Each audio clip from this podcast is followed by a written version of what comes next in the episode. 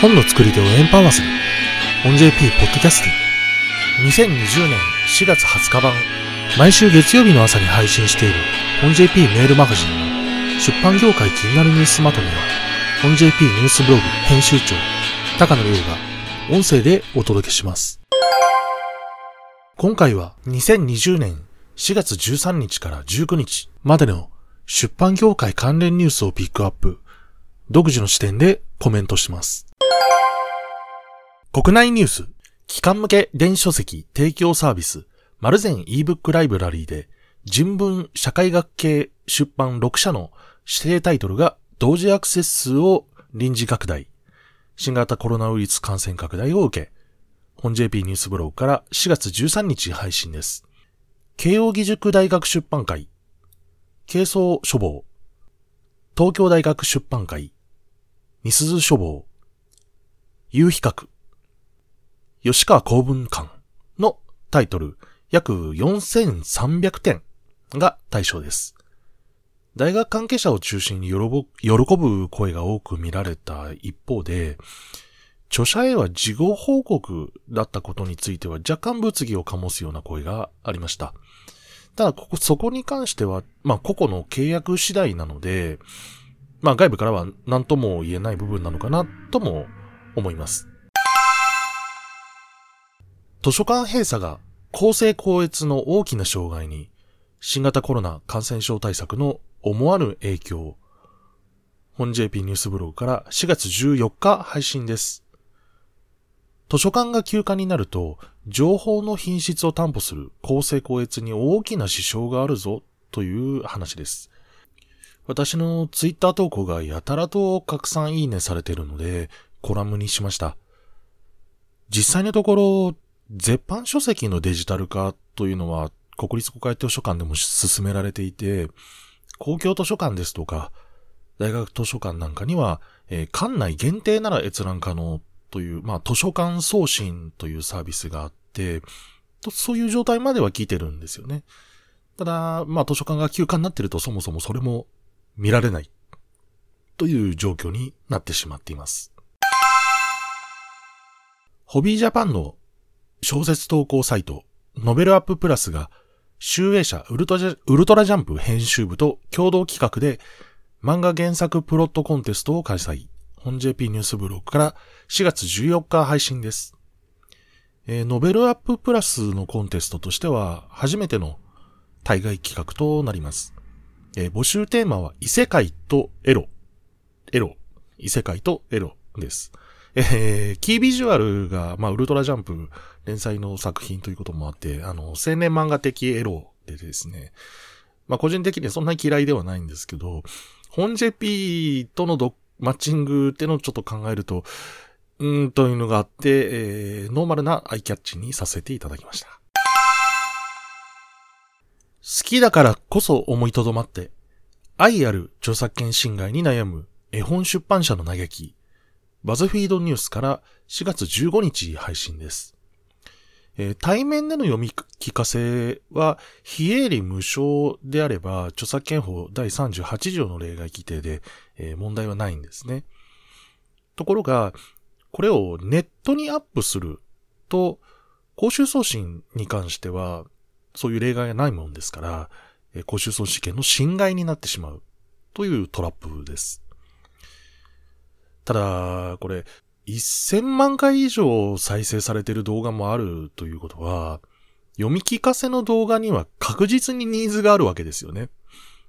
これ、オフィシャルで展開するといいんじゃないでしょうか。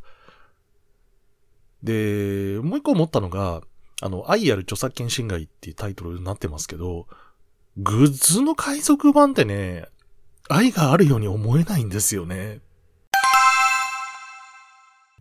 メディアルホールディングス。2020年2月期の営業利益は26%増の18億5000万円。電子書籍流通事業が慎重。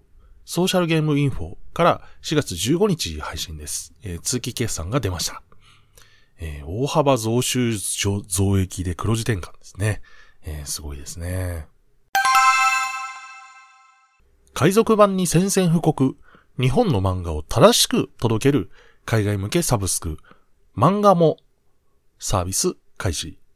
本の引き出しから4月16日配信です。講談社コアミックス、コミックスマート、フレックスコミックスなど、え、11の出版社とパートナーシップを結んでいるそうです。この漫画もの代表の、えー、バディマリニ氏は、えー、エイベックスアジアから、えー、Hulu の代表になって、えー、スーパーセルの、えー、日本代表になって漫画もという、えー、音楽から映像、ゲーム、漫画という、えー、経歴の持ち主です。まあ、いろいろ転々してますけど、どれもコンテンツ産業という意味では、一応一貫してますね。アマゾンが入荷制限開始。生活用品など優先入荷。TBS ニュースから4月17日配信です。えー、出版関係者からやっと報道が出たという声がありました。7都道府県への緊急事態宣言が出た直後くらいからすでに発注宣言はかかり始めていたようなんですね。緊急事態宣言が全国に広がったことで、まあ、さらに大きな動きになって報道されるに至ったという感じでしょうか。なお、欧米のアマゾンでは3月17日の時点ですでに入荷制限始めたという報道がありました。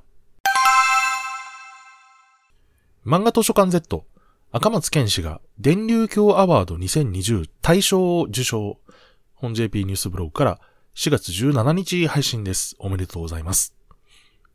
特別賞にはニューブック、ブックウォーカー、フライヤー、文芸春秋の4社が、特別功労賞にはボイジャーの萩野正樹氏が選ばれています。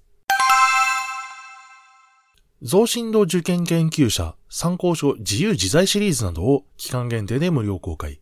新型コロナウイルス感染拡大を受け、本 JP ニュースブログから3月12日配信記事を3月31日に更新して、4月17日に再更新しました。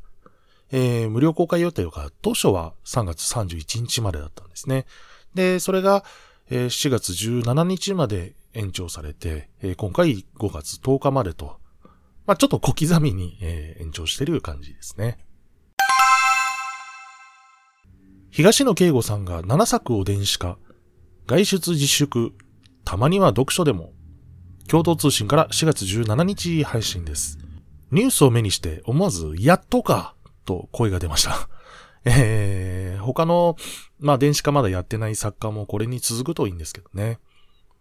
まあ、ちなみに日本 JP の記事アーカイブ、あのー、事業継承前の記事なんですけど、2015年の Amazon の中国、Kindle ベストセラー1位がですね、東野圭吾さんのミステリー小説なんですね。